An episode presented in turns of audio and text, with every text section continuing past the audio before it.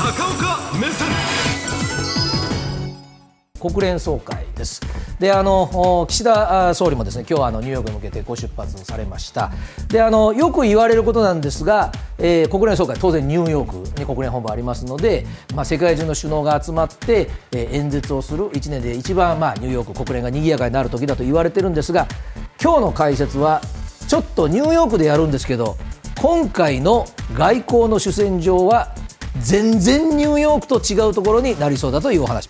この国連のね、はい、存在意義も問われていますけれども。問われてますね、うん、本当にあの主役級が全然来ないというですね、うん、えー、ところからもうすでに危ぶまれているわけでございますが。さああの国連そもそもから少し紐解いてまいりますが国連総会というふうにあの日本のニュースは普通に報道してますけれども実は国連総会は年中やってます、えー、通年でやってます。で今週はハイレベルウィークですだからずっとやってていつもは国連の各国の大使がお出になるわけですがこの期間だけは193の加盟国全部、まあ、来てもいいと。でしかも国家元首、まあ、王様ですね。それから大統領首相。であえてそのだと書いたのはずっと来ない国もあります。例えば北朝鮮はもう全く参加しません。で、えー、国連大使が一方的な演説をして終わるというところもあるので、えー、ハイレベルというんですけれどもいつものニューヨークに駐在している人が来る国もあるということですが申し上げましたように、えー、この国連でのこの演説ですが一般討論と言います。で普通日本語で討論というとあの議論をしたり言い合いをするんですがあの一方的に言いたいことを言うだけです。ですから1年に1回、え各国が好きなことを言いに、え言いたい方はどうぞニューヨークへと。いうことですね、はい、主張です、うん、えー、そういう集まりだということをまず押さえていただいてじゃあ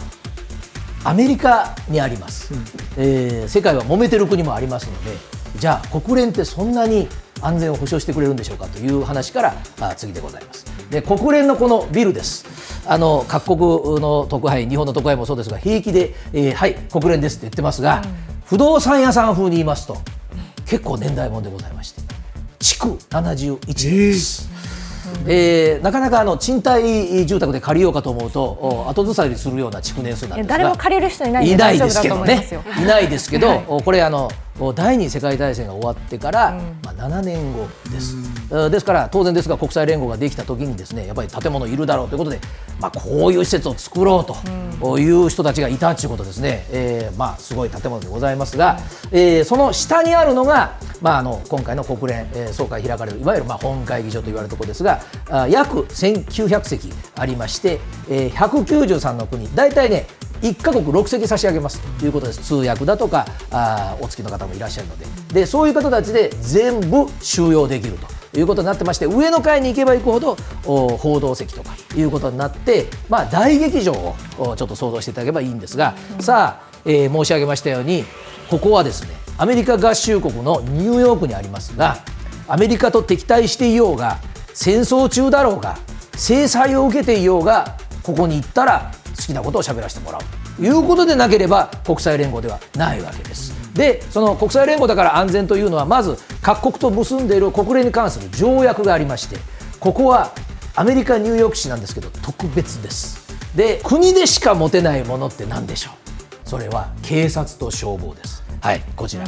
実はですね、えー、ここ火事が起きてもニューヨークの消防が来るんじゃないんです、えー、つまり消防隊も独自で持ってます。あの警察に当たる治安部隊も独自で持ってます。アメリカから指名手配をされている人がここへ逃げ込む以外はニューヨークの警察ここへ入っちゃいけないんです。いうようなことを各国の条約で結んでますので、えー、ここに来ることは安全ということが一つ。それで珍しいのは国連の郵便局も独自でここにあります。というのは郵便局っていうのは実は国家そのものなんです。それぞれの国が切手を発行しますよね。であれは売った収入が普通はその国のものになったりしますので国連は世界中に郵便物を出しますが郵便局も自前で持っているということで独立性を保っているということになります。で、えー、現在はですねもともとあの英語とフランス語しか通訳はつきませんでしたけど今はやっぱりね多様性ですから英語もあるフランス語もあるロシア語中国語来ないのにね、うん、えー、ロシア語中国語があるそしてスペイン語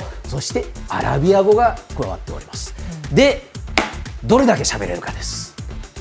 まあ守る人があんまりいませんが一応1か国15分と。まあ、割と短め、やっぱり後ろに大きな師匠がいらっしゃると緊張しますよね、はい、えー、少し早めに終わったりする人とかこうね。でこの長さなんでございますが有名なのは、えー、一番長かったと言われてるのはあのキューバのカストロ議長もお亡くなりになりましたけども、えー、4時間半、えー、はい、えー、ご本人当然おトイレ休憩なしと。いうことで聞いてる方もたまらないというぐらい長かったわけなんでございます。で、えー、これねあの長さだけでいきますとこれ国連総会の話ですけど、上には上がいるもんで安全保障理事会も入れますと8時間っていう人がいます。一人でですね。えー、お一人です。えー、この方は1957年インドの大使でいらっしゃいますが、はい、下です。途中病院休憩を含んでます。休憩？えー、喋りすぎて倒れました。えー、で、えー、病院で治療を受けてお戻りになってさらに1時間。あのそのぐらいあのこれ領土問題に関することを主張されたんですね。だからもうインドとしては渾身の演説をされたということもありますが、さあテレビ局だと褒められるんです。早めに終わると後ろの師匠に気を使ってくれたねなんてこういう話になるわけでございますが早すぎた方がいらっしゃいます有名な方ではいどうぞ。髪型でも分かりますが、はい、ユン大統領。去年なんですね。11分で終わっちゃいました。で韓国の大統領は歴代短い方そんなことはないんです。あのユン大統領の前の大統領は20分超えてますので、まあ淡々とさっさと言って帰ったと。で信号機と同じライトがついております。喋ってる間は、まあ、グリーンライト、はいはい、青ライトがついてますが、まあ、黄色が点滅しだすとぼちぼちですよ。もう喋るなっつったら赤なんですがもう赤を一切見ないでこう喋られること。さあもう一つ大事なのがですね順番は交渉次第で変えられます。で本来はあのシード席みたいに決まってるのがあります、うん、必ずブラジルが一番です。でブラジルはあの国連が始まった当初の頃にですね一番でやりたい国はあるか。誰も手を挙げなかったのにブラジルが手を挙げたという説がありますが、うん、あこれは諸説ございます、うん、でブラジルが今回も一番でございましてというのはねやっぱり、ね、各国にテレビで流れるいい時間と。か、うん、それから聴衆がねあんまり朝早いといないので、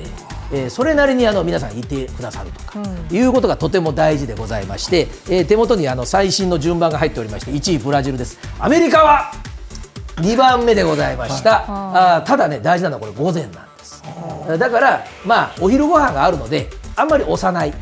でウクライナも同じその午前の部の12番目でございますと心配なのは我が国の総理でございましてね、えー、国連はですねお昼が長いので、えー、3時から午後の部が始まります。で日本はその午後の部の最後です、その日の最後。なんですけどね、まあ、あのお国は言いません。言いませんがうわこの人長いぞというのが数名おります。えー、この深夜になったら誰も見てないかもしれない。えー、辛いです。そうですよね。辛いですからちょっとこの順番がどう出るかということもございます。さあそこで、えー、私申し上げましたように外交の主戦場です。そんな15分行って言いたいことだけ言って帰るのは外交とは言わないので、うん、今まではもう長い国連の歴史はこの国連本部ではなくてニューヨークの例えばアメリカ大統領がお泊まりになっている高級ホテルでそこであのマンハッタンの狭い島の中でですね、えー、193の国の方々があっち行ったりこっち行ったりして外交してたということなんですが今回面白いのがですねニューヨークにアメリカのバイデン大統領もそれからメインと言われるゼレンスキーさんもいます、えー、もっと言うと同じ時間帯に同じ会場にいるのに会談しません。で、えー、いるのに用事が終わるとですねお二人ともとっととアメリカの首都に行きます。でこれはですね大変アメリカの国内の事情が反映をしておりまして実は今ねアメリカの予算が追い込みなんです。で日本はですねあの3月の末に国会は予算上げるの上げないのと大揉めしますけれどもアメリカはですねもうあと10日ぐらいですよ。10月から新年度予算スタートでまだ揉めてます、えー、共和党はもっと削れといいそしてバイデン大統領はウクライナにさらにお金を共和党はそんなお金はないぞというふうに言ってるわけです。ですから、えー、バイデン大統領も本当に苦労をされまして、もう一緒に来てくださいと、ワシントンへ。でそこで反対派の、まあ、共和党の指導者とも議員さんとも一緒に話をしましょうという機会を作って、まあ、バイデン大統領の本音としては、もうできたら自分で言ってくださいと。いうぐらいですねやっぱり米国はこの予算が通らないと、アメリカ政府が役所止めちゃうとまたこれ日本も影響を受けますわね。まあ、主役級がみんなニューヨークからいなくなるという話になるわけですね。でそうするとですねやっぱりあのアメリカ大統領とは話がしたいとかゼレンスキー大統領といい機会だからと思ってるとあの他の国の皆さんもみんなワシントン行かなきゃいけないと、いうことになるわけでございましてそうなるとちょっと気になるのは我が国の総理のご日程でございます。一応現時点です、はい。一応現時点では、えー外務省がおっしゃってるのはあーニューヨークを離れる予定はありません。ということですから、まあ、そのウクライナと膝を交えてる時も、まあ、今のところないのかなと思ってるわけなんですが、まあ、まだ続きがあります。で一応予定はイランとモンゴルと会うということになってます。まあ、どちらも、まあ、あー資源とか、まあ、ウクライナに関しての話もあるんでしょうということなんですがじゃあ会わないんですか？と。心配ですよね。で広島まで来てくれたんですよ。はい。いいんですかね、ということですが、現時点です、えー日本政府はゼレンスキー大統領とは立ち話を検討していると、やっぱりあのアメリカに引っ張り回されているので、なかなかスケジュール取りづらいということもあるんでしょうが、これ立ち話だけでもするのは評価はどうなんですか？しないよりましでしょうけどね、会いましたという実績にはなる会談と正式な会談と違うのは、文書とか約束を取り交わすことはありません。だけどこう親しく会いました話をしました。だから30分やっても立ち話は立ち話。1時間やっても立ち話は立ち話。約束しなきゃいいですから。で立ち話をするにあたってはなぜか普通に歩いてるのに、ここに椅子が置いてある、あれ？こんなところに椅子があ座りますか？あれ？なぜここにお紅茶がセットしてある？もう計算し尽くされた立ち話が行われますので、さあどのぐらいの時間日本はゼレンスキー大統領と話すんでしょうかということもご注目です。